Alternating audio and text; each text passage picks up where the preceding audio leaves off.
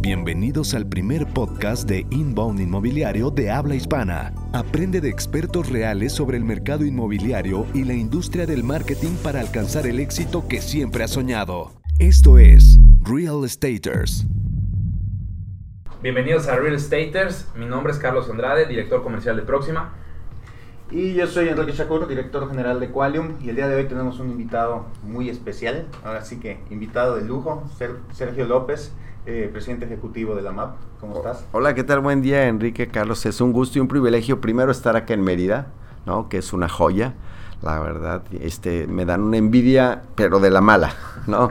y segundo, también un gusto. Honesto, sí, de la buena, de la no, mala, no, no, ser. no. y además, este, un gusto estar con ustedes, estar aquí en este, en este Gracias. ejercicio que es interesante, que es lo de hoy, ¿no? Sí, muchísimas gracias. Muchas gracias. Pues vamos a platicar con Sergio sobre transformación digital en la industria inmobiliaria. Eh, pero antes de entrar de lleno a este tema, nos gustaría saber un poco, pues, quién es Sergio López, ¿no? ¿Qué le gusta? ¿Cómo, cómo llega a la posición en la que se encuentra ahora, ¿no? ¿Nos cuentas un poquito más sobre ti? Sí, con todo gusto. Bueno, actualmente soy el presidente ejecutivo de la Asociación Mexicana de Agencias de Publicidad, que en menos de dos semanas estaremos cambiando ya de, no solo de nombre, sino de filosofía y de cultura. Dejaremos de ser una asociación de agencias de publicidad para convertirnos en, en un grupo, en una organización distinta. No estamos cambiando de traje ni de discurso, vamos a cambiar de mindset, respondiendo a lo que es el tiempo y tratar de anticiparnos a lo que viene para adelante, ¿no? Increíble. Este, el primero de octubre avisaremos. Este, ¿qué me gusta y por qué estoy en esta industria? Pues por los accidentes de la vida, ¿no? Yo estudié administración, luego economía, no terminé la carrera de economía, después me invitaron a, a tomar un programa de desarrollo industrial, de planeación industrial, me, me fui a Europa un par de años, viví allá en Europa, y yo, mi orientación inicial era desarrollo industrial. Y trabajaba yo con empresas en desarrollo y planeación industrial. Iba muy bien hasta que regresé después de Europa acá a México y me encontré lamentable y tristemente con, con las porquerías que luego se encuentra uno en ciertas posiciones de gobierno donde había corrupción y no me permitieron aplicar lo que aprendí en Europa. Y eso me llevó a, a regresar a, otros temas que no era la planeación industrial o me fue llevando el camino accidentalmente a otros temas y de repente caigo en el mundo de la publicidad, analizando publicidad con una gran compañía que hacía mucha publicidad, me pidió, oye Sergio, mira, tú que no eres experto en comunicación y publicidad, haz análisis de la publicidad. Y entonces me llevó a hacer análisis, pero más allá de su éxito comercial, lo que me ponían a analizar era su relación con la comunidad, con la gente, con las personas. Entonces yo no criticaba o no analizaba, perdón, la publicidad desde el punto de vista creativo. La analizaba a partir de la conexión con las personas. Claro. Dijo, órale, qué cosa tan increíble, ¿no? Y, eh, y en ese momento este, me di cuenta que me empezó a gustar. Y luego me empecé, empecé a hacer copy, ¿no? De manera Bien. externa, a escribir. Y esto, heme aquí, ¿no? En esta industria. ¿no? Fíjate que o- los mejores publicistas con los que he trabajado no estudiaron nada relacionado con publicidad, ¿no? Incluso eh, pues en marketing, en diseño, muchas veces la gente llega por azares del destino, ¿no? Uno de los mejores diseñadores con los que he trabajado era arquitecto, ¿no? Claro. Se dio cuenta durante la carrera que lo que le gustaba era el diseño Sí. y empezó a trabajar en agencias, Sí, ¿no? sí. Sí, sí, sí. Yo creo que son pozos. Digo, para empezar, cuando estudias tu carrera eres muy joven, muchas Sí. veces te falta mucha experiencia. te Y no sabes ni para dónde a veces, ¿no? Exactamente, y es como que más una obligación eh, ante la sociedad, ante tus padres, o sea, tomar una decisión en ese instante que no sabes ni, ni aún quién eres ni qué quieres y, Claro. darle para adelante. Pero yo creo que la experiencia y el hacer muchas cosas distintas es lo que te lleva a encontrar tu vocación. O Sí, sea, yo creo que sí es eso, ¿no? También. Y en una, en una actividad de, como, como la publicidad, la comunicación, lo que tenemos que tener, lo que debemos tener es mente abierta y la capacidad de desaprender permanentemente para volver a aprender y estar atento a todo lo que pasa en el mundo. Tenemos que ser observadores sociales, observadores económicos, observadores de muchas cosas, ¿no? Pero algo que me atrapó de una manera, y por eso estoy acá, que en algún momento me di cuenta, y ahorita, ahorita que vamos a hablar de transformación digital, me parece que se, se asocia perfectamente. Este, estaba yo un día eh, en un circo, afuera de un circo esperando a entrar a una junta y había elefante, el clásico elefante, los animales afuera en un patio y, y llega un señor con su hijo como de 7, 8 años y el hijo le dice al papá, oye papá, tú me has dicho que el elefante es el animal más fuerte del mundo y el papá le contesta muy orgulloso, sí hijo, pues por supuesto que es un elefante, digo, es un animal muy potente. Y le dijo, oye papá, pero si es el más fuerte del mundo, ¿por qué está atada- atado a ese palo, no a la estaca? el elefante amarrado de, de la pierna con una estaca. Y el, el papá se quedó sorprendido y le contestó, yo creo que sin darse cuenta es que no se ha dado cuenta la fuerza que tiene. Y esa analogía para mí representa algo que siento en ese momento que tenía la industria. La industria es como este elefante que tiene una fuerza poderosísima, pero está atado a una estaca que no le permite demostrar la fuerza que tiene, ¿no?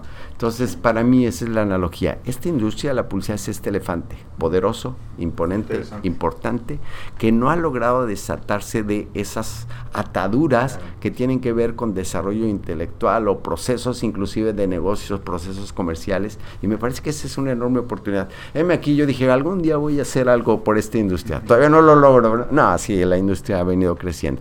Y lo mismo va a pasar ahorita con este mundo digital. Claro. ¿no? El mundo digital es, ese elefante poderoso, pero de repente nos ata un pasado, o nos ata un miedo, o nos ata inseguridad, ¿no? Entonces yo creo que hay algo, algo por ahí importante, interesante. Yo, comparto mucho contigo. A veces veo la publicidad y sé lo que cuestan las campañas que uno ve a, a gran escala, a nivel global, mundial o a nivel México, Latinoamérica y a veces digo, ¿cómo se atreven a invertir tantos millones en esta porquería? O sea, de verdad, honestamente lo digo porque no veo un target o veo como que muy básico.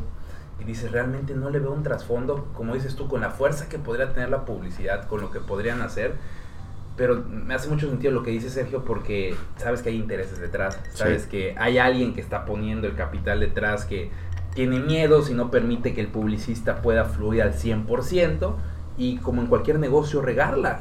díganme en qué negocio no la riega uno para aprender. Claro. Díganme en qué negocio, pero parece que la publicidad está atada de manos y es como que tú no la riegues, güey. O sea, tú no, todos menos tú. Sí. O sea, y no hay manera de llegar al éxito, que es muy relativo ese concepto desde mi punto de vista, sin regarla y fracasar varias veces. Y yo creo que la publicidad no le permitimos crecer muchas veces porque no le permitimos regarla. Oye, riégala, riégala hasta que llegues al resultado que estamos buscando. La comodidad es el amigo y el aliado número uno de la mediocridad. Claro y la incomodidad es la que nos permite empezar a generar caminos y creatividad y experiencias y aprendizajes y errores, errores y aprendizajes pero este, eso es lo que necesitamos también. De repente, este tema de comodidad de las empresas, de mantener un status quo o una tendencia y preocupados más por mantenerse y no por desarrollar, también hay una responsabilidad, no solamente de los que estamos en la industria publicitaria, sino también de las marcas, de las empresas que no quieren correr riesgos. Claro. ¿no?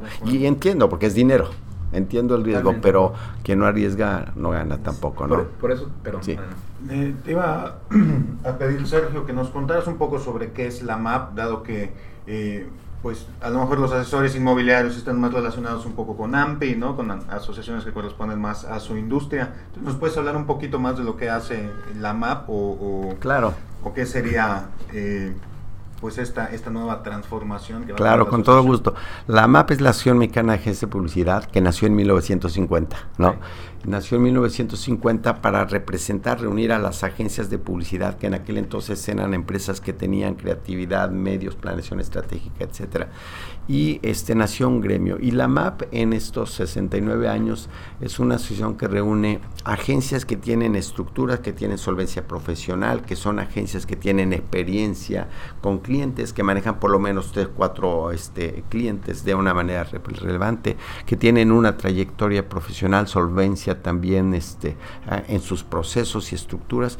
Y eso es lo que representamos, lo que representábamos. Sin embargo, esta asociación ha sido impulsora de muchos cambios en, México particularmente y ha atendido las circunstancias y los momentos y los contextos. En 1990, por ejemplo, esta asociación eh, se, se vio muy amenazada, más bien la industria de la comunicación y publicidad se vio muy amenazada eh, por tendencias globales de regular y regular y prohibir la publicidad y la MAP fundó una sociedad interamericana para la libertad de expresión comercial en donde no era defender por defender sino promover los esquemas de autorregulación publicitaria.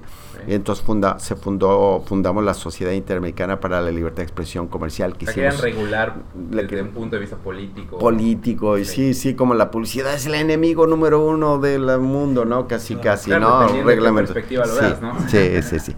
Y entonces, pues más bien nosotros, más que ser un organismo de defensa, decidimos sí cuidar y proteger la comunicación, pero también ser propositivos. Y entonces, como acción es eso. Y la asociación ha venido creciendo, formamos el Instituto Verificador de Medios, formamos el Consejo de Autorregulación comunicación y ética publicitaria. En fin, hemos sido una institución creadora de muchas otras agrupaciones, pero sobre todo con un propósito, cómo elevamos el nivel competitivo de la industria, cómo desarrollamos también una industria más grande. Y lo que es muy triste, y con esto ahorita entramos aquí a los otros temas, lo que es muy triste es que México tiene una cultura publicitaria y una cultura de marketing de tercer mundo tenemos que empezar a elevar por las marcas, ¿no? Fíjate, es muy, muy curioso. En México se invierte apenas el 0.92% del PIB. La inversión en publicidad es apenas el 0.92% del PIB. Colombia tiene casi 3%, Brasil 3.2%, el promedio mundial está en 3.1% y nosotros estamos invirtiendo tres veces menos que Colombia. Sí, estadísticas 2018. Entonces, es una vergüenza que México esté en ese nivel de inversión. Y ahora con el mundo digital, caramba, estamos encontrando, las empresas tienen que encontrar una oportunidad de invertir de una manera distinta. ¿no? Cifra, y ahorita haciendo un puente muy interesante. Yo ahorita que estoy muy metido en el tema de desarrollo, o sea, eh, por cuenta personal haciendo análisis e investigación, me, me doy cuenta igual que cuando tú haces una proforma para un proyecto inmobiliario, llámese departamentos, un proyecto fuerte, como que los financieros y los desarrolladores hacen su proforma y como que ventas y marketing lo dejan ahí como que olvidado. Es una estupidez. Y, Con todo respeto. No, no, no, no, yo estoy totalmente de acuerdo contigo. O sea, yo soy un apasionado de los negocios, pero antes de eso soy un apasionado de las ventas. A mí me encanta el tema comercial y yo desde que me metí a fondo entendí que ventas es un primo hermano de publicidad y de marketing y que deben ser un departamento comercial que van de la mano porque tienen un mismo fin. No son enemigos, son un equipo. Y yo creo que la venta, sobre todo hoy, con el tema digital, con los grandes proyectos inmobiliarios requieren un marketing brutal para crear comunidad, crear tendencia, viralizar mensajes, dar valor, etc. Y para eso necesitas un presupuesto de entrada. De hecho, no sé si sea real o no, pero hay tendencias que los grandes, grandes influencers empresariales y de publicidad de hoy dicen que el departamento de marketing y publicidad actualmente es igual, casi igual de importante que el de finanzas, cabrón. Yo creo que es tan, tan importante porque es de donde generas el ingreso. Un negocio tiene que generar ingreso. Al final del día lo más importante es tu venta y cómo traduces eso en tu ingreso. y un, negocio, claro, un negocio no es para ver qué ahorro, es para ver cómo invierto y le genero valor al negocio y cómo genero más ventas. Y entonces la comunicación y el marketing a veces la consideran como un gasto. En lugar de considerar una inversión. Entonces hay un problema también cultural a nivel empresarial y directivos, dueños de negocios que piensan que hacer publicidad es hacer dibujitos aunque sea digital, ¿no? O tomar fotos y hacer un videíto. No, no, no, yo creo que es más estratégico, ¿no?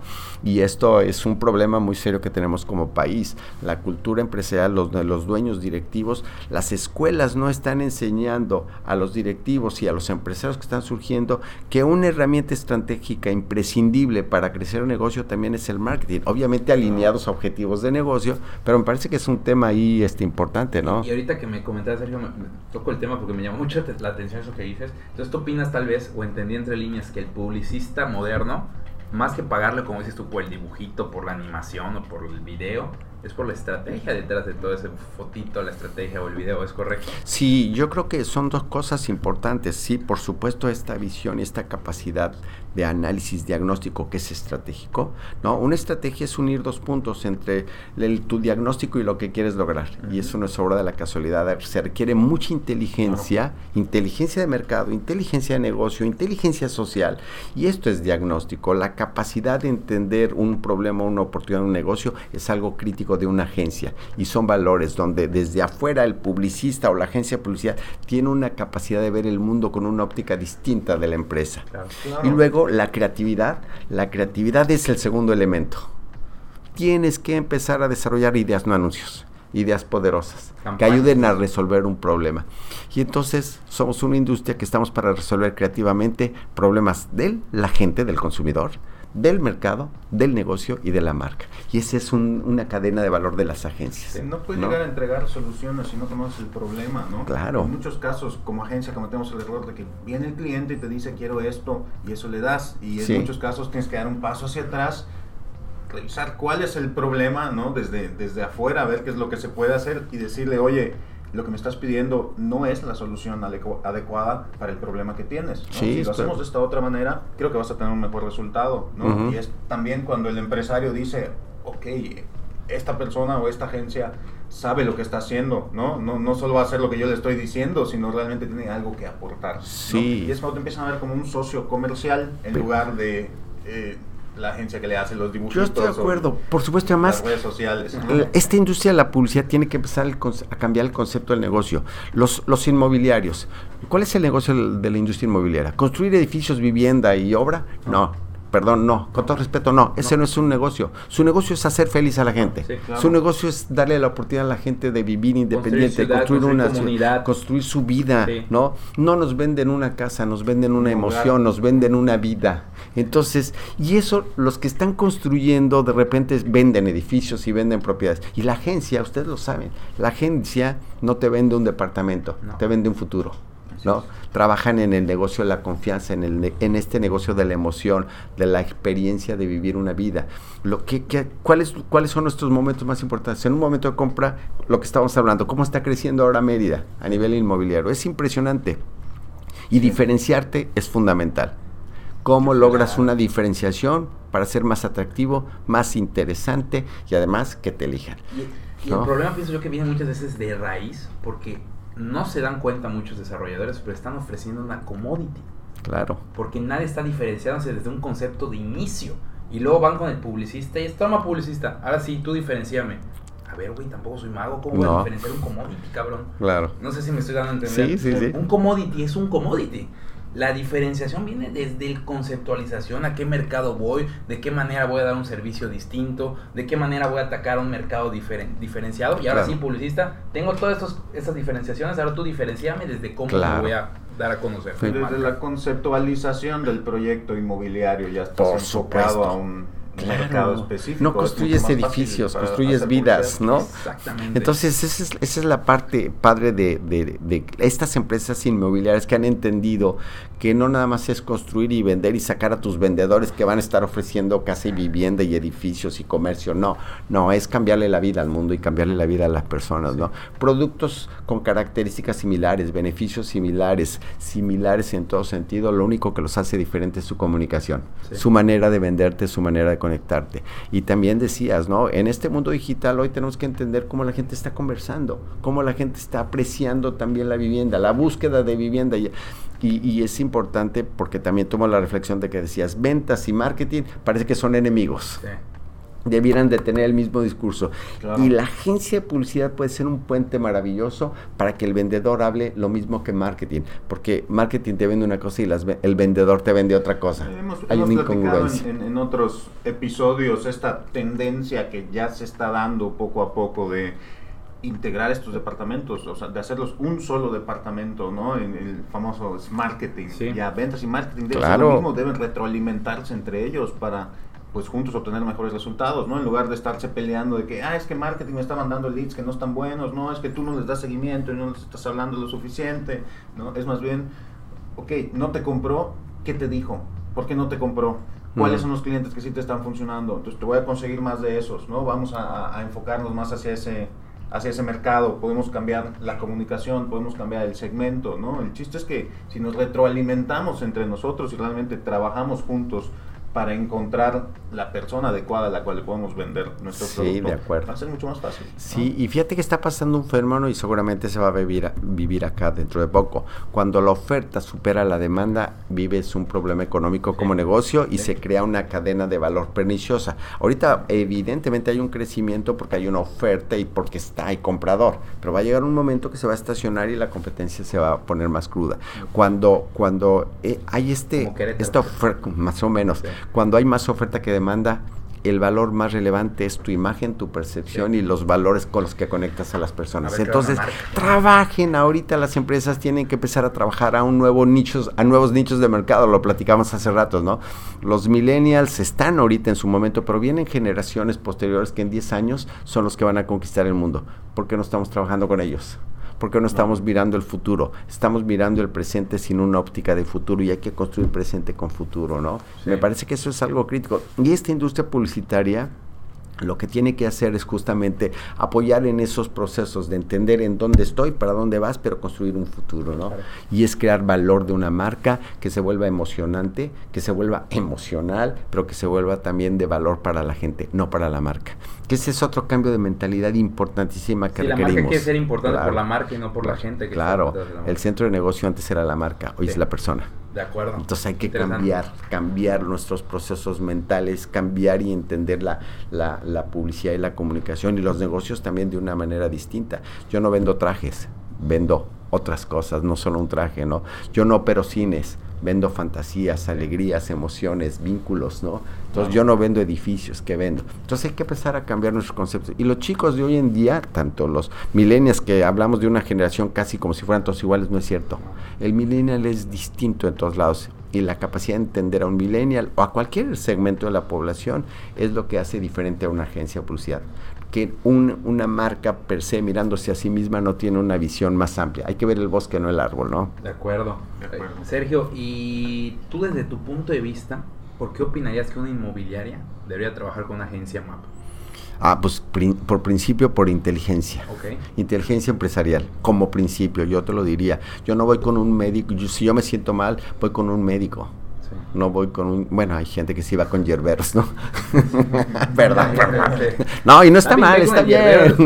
Claro, digo, claro, también. Y está bien, sí. ¿no? Pero, este, ¿por qué, por qué ir con un, un, una agencia de publicidad? Porque son expertos finalmente de mercados. Entienden, trabajan normalmente con muchos clientes que les permiten ver comportamientos, actitudes, tendencias, no solamente de una categoría o de un producto, sino de muchos productos. Les da una visión de voz, que una sensibilidad de cómo conectar, de cómo hablar, qué mueve, qué motiva a la gente, qué los hace reaccionar, cómo logras conectar con estas personas. Y esa agencia, la agencia te tiene que dar esos valores esa experiencia, aunque no sea experto en tu categoría, que sí lo va a hacer, pero te tiene una riqueza, tiene mente abierta. Ya lo dijo Albert Einstein, la mente es como el paracaídas, si no se abre no funciona. Entonces lo que necesita una inmobiliaria son mentes abiertas que vean el mundo de una manera distinta con ellos, que ellos para poder potenciar ideas.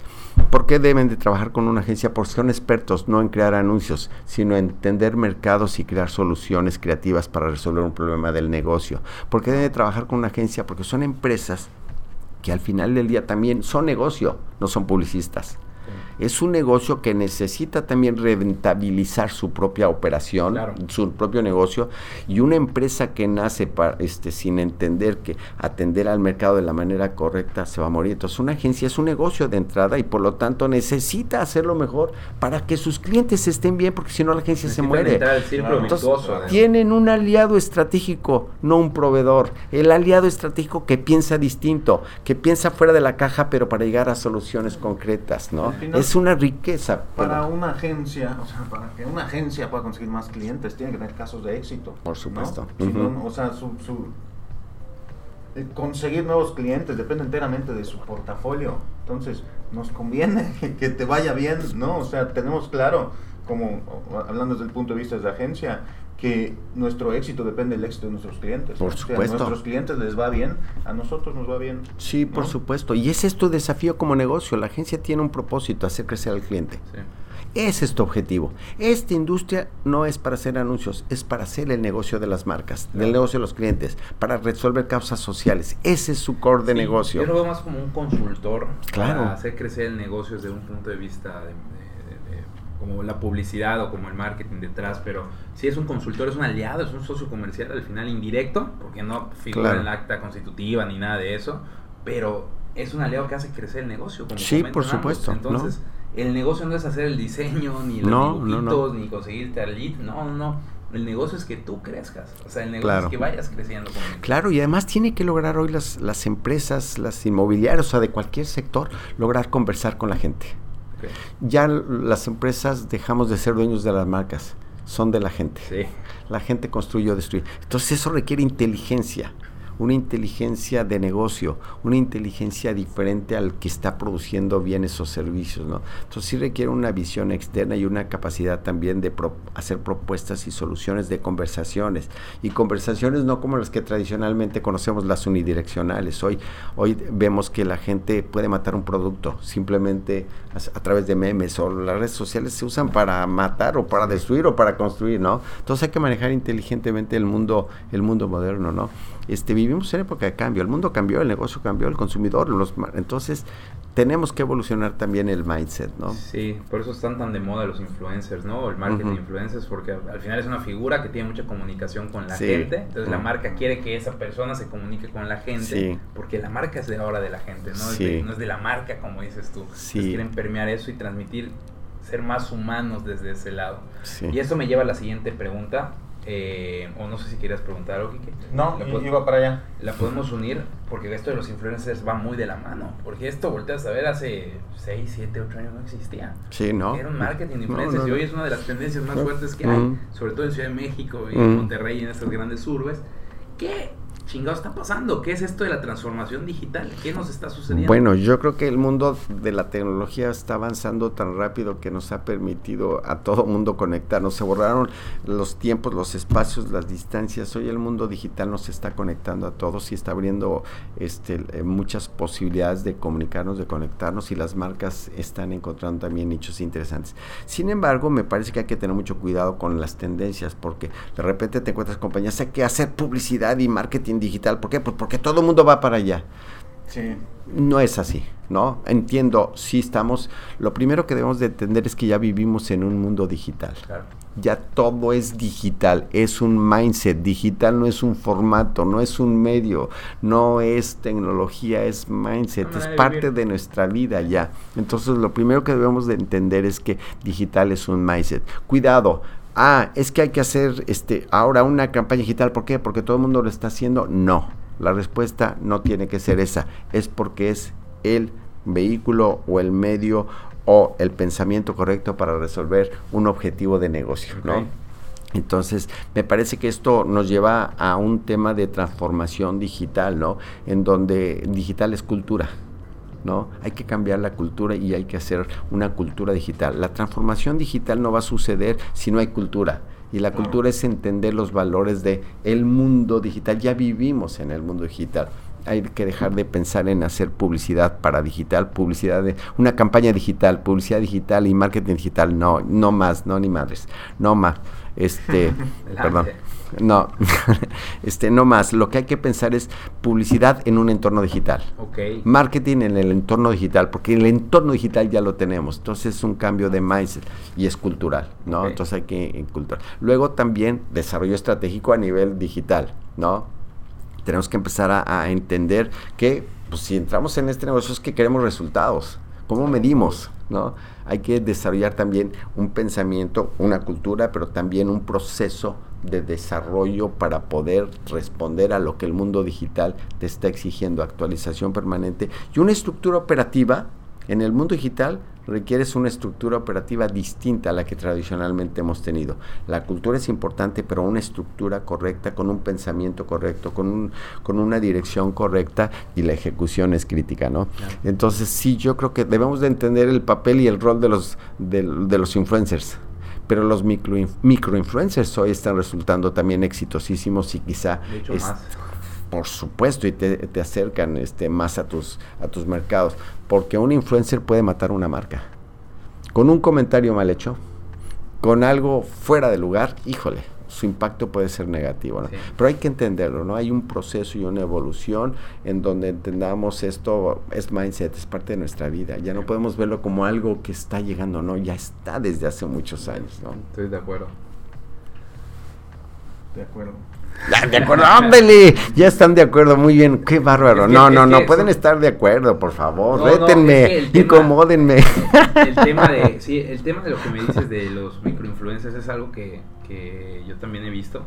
Veo que muchas marcas van por como dices tú, como borregos. Nada, porque él tuvo la influencia grande, yo igual lo quiero ver, güey, ¿no? El trabajo de estrategia detrás de todo es ver si tu marca requiere un influencer o no lo requiere. Igual no. Igual es muy de subnicho y ese influencer es un nicho demasiado amplio, demasiado extenso Entonces ve por influencers que realmente requieran. O igual y tu marca no requiere ese tipo de comunicación. Claro, ¿no? No debemos concentrarnos en, en, tácticas. Estoy de acuerdo. Sino en estrategia, ¿no? Porque veo, ah, TikTok es lo nuevo, vamos a meternos a TikTok. Es como, brother, o sea, realmente esto encaja con los objetivos de negocio que tiene tu marca. ¿Para qué? El por qué, dijiste la pregunta crítica, ¿por qué? No tiene sentido. Sí, mm. ¿por qué? ¿Por qué? ¿Por qué? Eh, o sea, estábamos hablando de TikTok antes de entrar y lo mencionas. Exacto. Yo no dudo que va a haber gente que se va a meter a TikTok ahorita sin un porqué detrás. Nada más es como que, ay, me meto y me meto y me meto y me meto.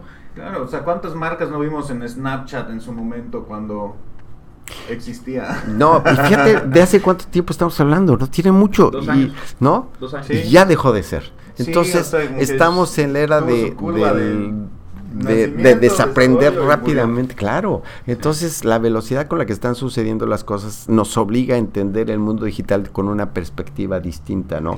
Entonces, lo que lo primero estas nuevas generaciones, nosotros tenemos la primera obligación que tenemos es desaprender, pero para desaprender hay que aprender a desaprender. Pero es muy eh, suena facilísimo aquí puedes un podcast y decirlo en palabras, y escribirlo, leerlo, está bien chulo, está bien bonito. Pero el proceso de desaprender. Puta, es aprender a desaprender. Es aprender a domesticar tu puto Claro. porque es el ego, de claro. Medio. O sea, es como que yo era bueno, o tal vez ni siquiera era bueno, pero yo me identifico con eso que era antes.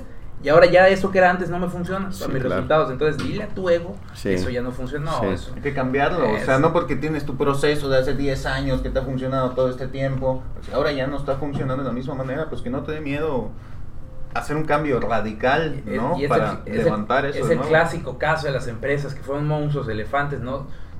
Por ego o por comodidad no supieron adaptarse y Blockbuster y Toys R Us y Sears, etc. Y llegaron los Amazon, llegaron los Netflix, llegaron Claro, ya están desplazando. Y fíjate que hoy, eh, antes y todavía hace poco, las empresas grandes se comían a las pequeñas. Era el tamaño lo que definía el éxito. Hoy ya no es así, ¿no? ¿no? Hoy es las empresas veloces se comen a las lentas. ¿No? Entonces, ojo, pero no, eso no significa que las grandes no se puedan mover, por supuesto, pero tienen que cambiar procesos, porque el mundo de la tecnología es instantánea, es inmediato, el mundo es velocidad hoy. Es muy interesante porque lo que he visto que hacen muchas empresas grandes, al menos lo que he visto en, en, mi investigación, es que hacen pequeñas pequeños grupos de trabajo tácticos que se dedican a experimentación. Oye, experimenta, experimenta, experimenta, experimenta, experimenta, Y eso está pegando, ah, métele más presupuesto, métele más presupuesto porque digo, la operación está acá, el dinero está acá, pero lo que dices tú, la velocidad hoy es clave. El chiquito no tiene el dinero para invertir en publicidad como un grandote,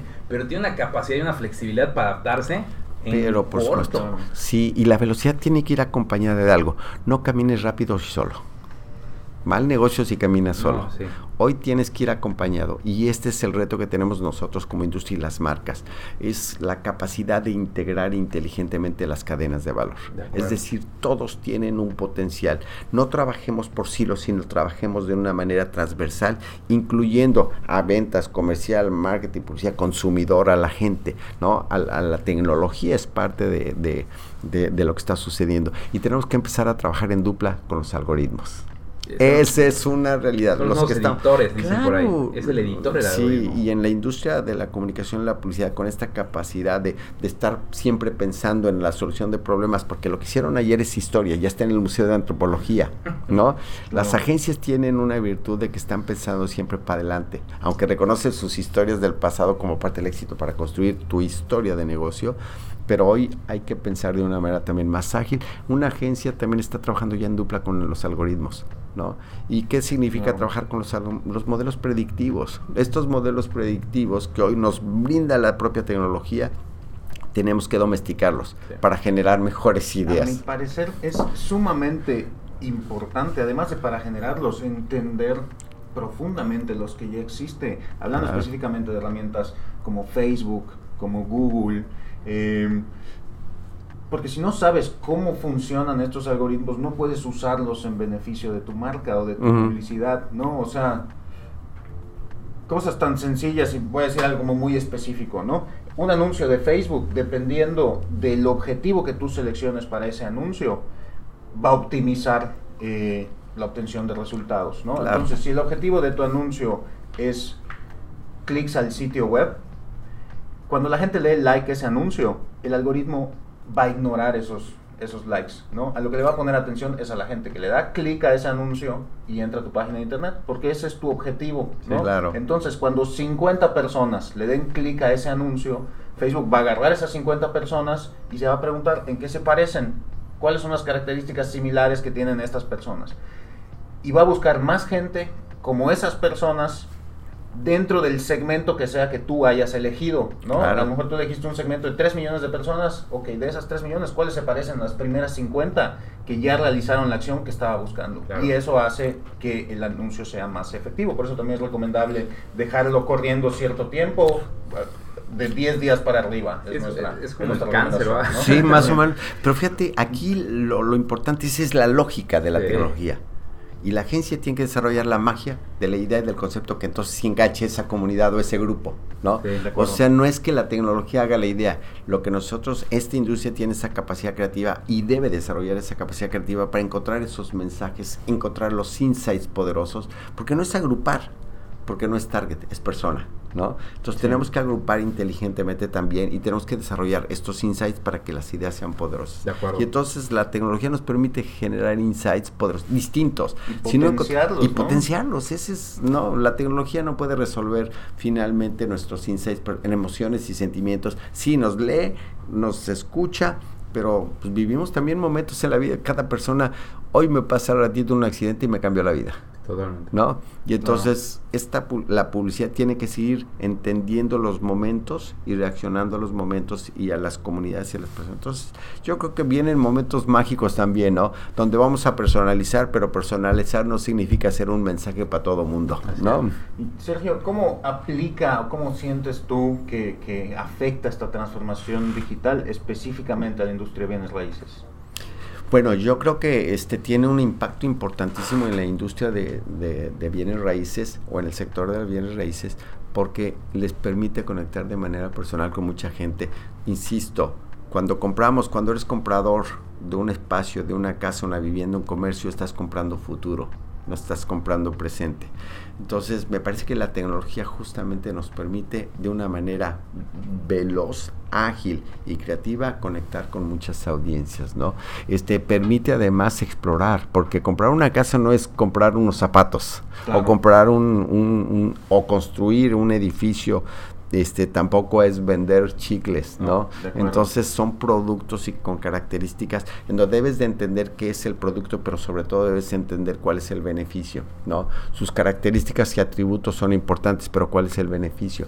Y me parece que el sector inmobiliario tiene que ser más cercana a las, cercano a las emociones de la gente y esto hace necesario que cuenten con gente y experien- eh, la experiencia de agencias es muy sensible a la persona, ¿no? Y es hiper relevante ser diferente. Comunicar, convencer, motivar, persuadir no es mandar un anuncio, ¿no? Es entender la- lo que la gente gusta, le gusta. Y este y el sector inmobiliario se está volviendo hoy una industria con un crecimiento exponencial importante, pero están vendiendo no no, ¿No pueden que a veces son lo mismo? ¿No te pasa Es lo que te iba a decir, ¿No te pasa justo. que a veces ves y sientes que es lo mismo? es lo mismo. O sí. sea, y es donde yo entro y veo esa labor previa a, a siquiera darle al publicista o al de marketing. Oye, toda esa labor previa de estrategia siento que hace mucha falta hasta en la profesionalización de la misma industria acá. Si Sí. tú te vas a otros mercados más desarrollados, ahí sí notas que cuando te están vendiendo un proyecto residencial en tal zona o en tal zona, hasta siendo de la misma cuadra, son totalmente experiencias distintas la publicidad. Y eso en Latinoamérica, no voy a hablar de México, Sí. voy a hablar de Latinoamérica, aún no lo observas, aún no lo ves. Sí. Entonces yo veo un gran área de oportunidad porque así he, así Sí, he sintonizado mi mente. En vez de ver problemas, veo áreas de oportunidad. Sí, claro. Y, y dices, oye, es un mercadazo para los primeros que logren diferenciar su, su estrategia de concepto de negocio en bienes raíces desde Ujú. el inicio. Porque imagínate que lo, lo diferencias desde un inicio de manera tan cabrona que cuando se le des a un buen publicista puede hacer magia con eso. Sí, sí, sí, yo estoy de acuerdo. Porque es, el sector de bienes raíces me parece que hoy más que nunca necesita un apoyo y una visión distinta a la de la construcción, ¿no?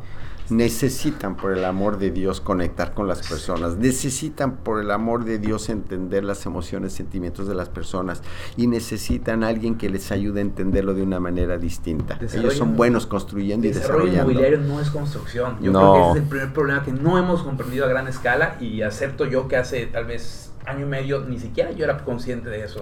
Pero una vez que te metes te das cuenta que el negocio de desarrollo inmobiliario es un, un negocio financiero, como cualquier negocio a gran escala, es finanzas, no es construcción, la construcción es igual. Para mí un desarrollo inmobiliario es una gran empresota que tiene una fecha de caducidad, así de fácil. Cuando termine de vender todo lo que tengo, se acabó, pero es una empresa propia con vida. Entonces al final lo que tienes que hacer es conectar con personas porque la clave es mover tus finanzas de manera adecuada. Y si tú te enfocas en construcción en un mercado, como dices, cuando no hay mucha competencia no hay tanto problema, pero cuando se acerca la competencia, brother, la diferenciación es clave. Claro, claro. Y es también cómo te defines como negocio y por eso me parece bien relevante lo que, la pregunta que estás haciendo, porque cómo nos definimos como negocio, con orientación al producto o con orientación al mercado. Cuando te defines con orientación al producto, construyo, ¿no? Sí. Con orientación al mercado no construyo, vendo ilusiones, vendo futuro, vendo alegrías, vendo qué vendo no vendo, no vendo un edificio o no vendo un departamento, ¿no?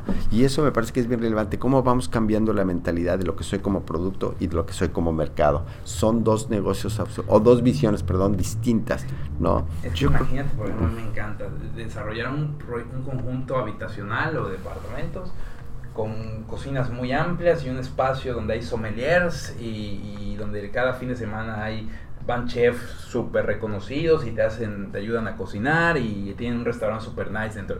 O sea, ya no estás vendiendo depas, estás vendiendo un espacio para que toda la gente apasionada, amante de lo culinario, se sienta identificado con eso y diga, quiero vivir exactamente. Y es lo de moda ahorita, el lifestyle es lo de hoy, la gente quiere identificarse desde su estilo de vida con su tribu. Claro, y además hoy los chavos no están atados a lo que nosotros nos atamos, vamos a cambiar. Mira, el señor de la, me estaba acordando, el señor de la manzanita, de estas computadoras o de este de todos estos sistemas el señor lo no dije el nombre y todo y ya lo sabe todo el mundo ¿no? Sí.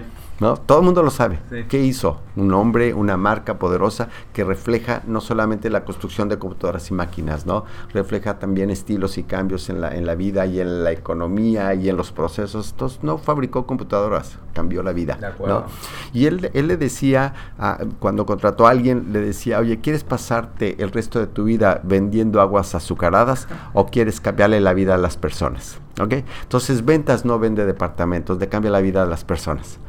Este es el mundo, este sector, el sector inmobiliario le cambia la vida a las personas, cambia el mundo, ¿no? Entonces se siguen vendiendo, siguen haciendo, los, tú decías, regresando al tema de comercial marketing, el de ventas vende departamentos el de marketing le cambia la vida a las personas. Y hay que jugar con los dos elementos. Y la agencia es este puente para entender la magia del producto, digo, la lógica del producto y la magia de lo que es el consumidor y cómo conectar, ¿no? Y el mundo digital además tiene una, una virtud y las, y las agencias en este sentido tienen un poder, la velocidad de cambiar lo que no funcionó, ¿no?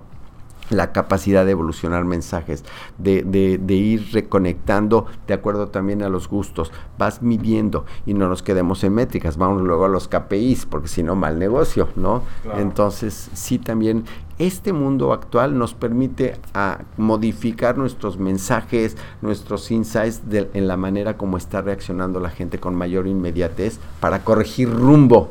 Que antes hacías un anuncio para televisión y para sacarlo bueno Tenías que esperarte otros tres meses para poder cambiar un anuncio o lo bajabas, ¿no? Pero no había respuesta. Hoy este inmediate nos permite jugar con la tecnología, con las ideas de manera instantánea, ¿no? Podemos actuar con una velocidad impresionante, ¿no? Oye, Sergio, y para ti, así como recomendación para la gente que está escuchando este, este podcast, ¿cuáles consideras tú que son las claves? ¿Cuáles son tus recomendaciones para hacer una buena publicidad? Este, ¿Cuáles son las recomendaciones? Bueno, lo que yo insisto, ser, ver la, comunicación como una herramienta estratégica es eh, primero crítico. Conocimiento profundo de tus targets conocimiento profundo del producto, mirarlo con una perspectiva distinta, no la que el mundo está viendo tradicionalmente. Eh, los que están en este mundo de la comunicación tienen que entender mercado, producto, persona, pero también los puntos de contacto, las conexiones y sobre todo medir, porque lo que no se mide no mejora. La, la comunicación hoy tiene que ser más inteligente, también mucho más emocional, también mucho más persuasiva y, más, y conectar más, inmediatez y simple. Yo creo que es, no simple, ¿no? Simple. De acuerdo. Simple. Y bueno, para terminar ya este capítulo de hoy, que em, pues nuevamente tengo que decir que estoy sumamente eh, pues agradecido contigo, conforme con el, con el resultado, ¿no? Siento que hoy se han platicado temas muy interesantes. Eh, y pues me gustaría saber, ya aprovechando tu, tu expertise y que nos acompañas hoy, ¿Cuál es tu visión del futuro de la publicidad para esta industria específicamente? Este, el, otro día me pidieron en una revista escribir cómo veía yo el futuro de esta industria en 50 años. Y, perdón, lo voy a decir, dije, puta madre. ¿No? no sé ni cómo van 10. sí, sí, sí, sí, sí. Está, está muy difícil, pero, pero yo te diría que de entrada este, no podemos seguir pensando en la publicidad como la estamos concibiendo hoy en día. Tenemos que pensar en que todo ya es transversal. La publicidad no podemos seguir pensándola a partir de cómo conecto con la gente a través de mensajes, sino tenemos que empezar a jugar hoy con otras herramientas y que van a ir surgiendo. La tecnología, como lo decía, es parte importante de lo que va a suceder en este futuro inmediato. Pero yo veo el futuro de estos chicos que se comprometen cada vez menos, ¿no? Que en donde están buscando más felicidad, en donde son más críticos, más escépticos. Entonces la publicidad va a tener que cambiar su modelo tradicional a un modelo pues mucho más ágil pero yo te diría, la esencia de la publicidad no tiene que cambiar, que son los, las emociones, los sentimientos, los valores de la marca. Lo que va a cambiar es la forma en cómo la haces, ¿no?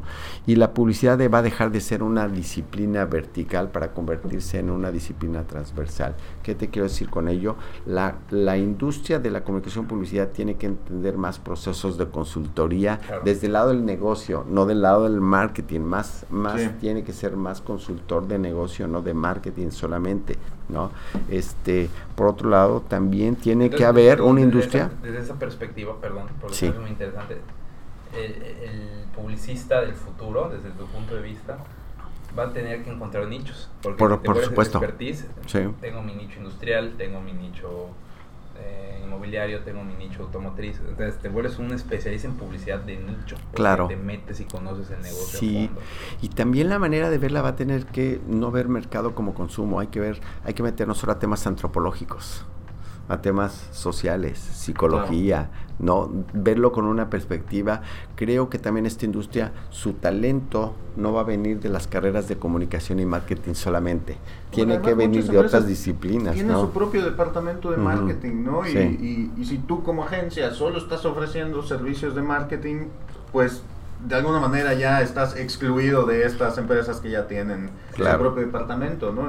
En, cambio, si ven que tú tienes un panorama mucho más amplio, como tú dices, de bosque y no de árbol, se van a dar cuenta que trabajar con una agencia, aunque tengas un departamento de marketing, pues ese departamento de marketing solo está viendo tu negocio, tu industria, ¿no? Entonces necesitas alguien que te todo el bosque. Claro, claro. Y fíjate, y Sam Watson, el que el que, bueno, este gran empresario Sam Watson en algún momento dijo, oye, si todo el mundo va caminando en una dirección, no será momento de hacer alto y caminar en sentido contrario, va a tener que llegar un momento que vamos a tener como industria que hacer ese alto y mirar, a ver, si todos van para allá, ¿por qué no empiezo a caminar en sentido contrario para ser diferente? ¿no? Este, es una industria que va a evolucionar a un ritmo aceleradísimo, eh, desde luego, pero hay que estar muy atento, no para seguir cambios, sino para crear cambios. Esta industria, si entiende el entorno actual y entiende los contextos tecnológicos, pero también los sociales y las barreras del mundo, me las barreras que el mundo está perdiendo, me parece que va a haber cambios fundamentales. La competencia, vamos a tener que, esta industria va a tener que pensar más global y actuar global, pero también pensar local y actuar global, porque la competencia ya es el mundo, no es México, no es Mérida, ¿no? o no es Yucatán. Este, la competencia se vuelve global. El futuro, la industria tiene que competir, conquistar al mundo, no solamente a México, ¿no? Este, quien piense en, en, adelante tiene que pensar más lo que este, las conexiones que hoy hay, las redes nos conectan, ¿no? La línea no es para dividir, la línea es para integrar y unir. Va a ser una industria también en donde la investigación va a ser mucho más crítica, eh, la investigación va a ser mucho más profunda, no la que conocemos hoy. Las mediciones tienen que ser distintas, más personales, y ahí va a jugar en dupla con los algoritmos, ¿no? los modelos predictivos. La agencia este, del futuro es una agencia que no tiene departamentos. No. Interesante. La agencia del futuro no va a tener departamentos ni de va a tener expertos expertos que van a tener que, claro, expertos que van a tener, no van a desarrollar el área creativa, el área de planning, el área de medios va a ser una estructura más transversal con conceptos y definiciones de las propias áreas de, de, la agencia de una manera distinta, ¿no?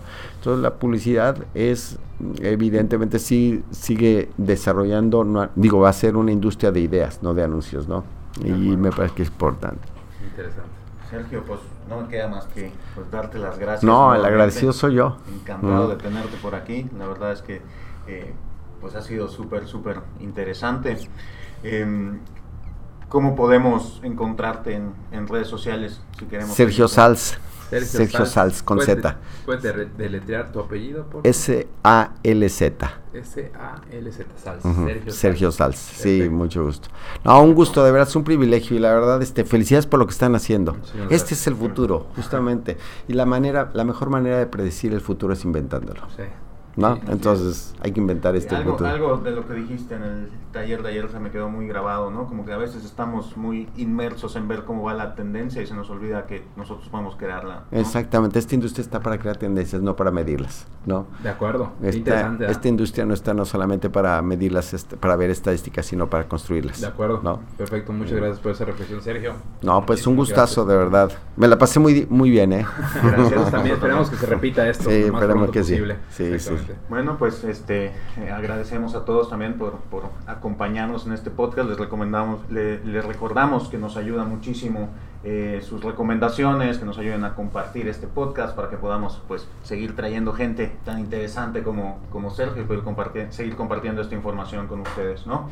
Eh, recuerden que estamos en todas las redes sociales como arroba realestate3mx. A mí me pueden encontrar como arroba eshakur y emergencia como arroba qualiummx. Perfecto, también pueden encontrar como arroba sea.lerios y a la desarrolladora como arroba próxima desarrollos y pues muchísimas gracias, estamos viendo en la próxima. Hasta luego. Hasta pronto. Pues muy bien.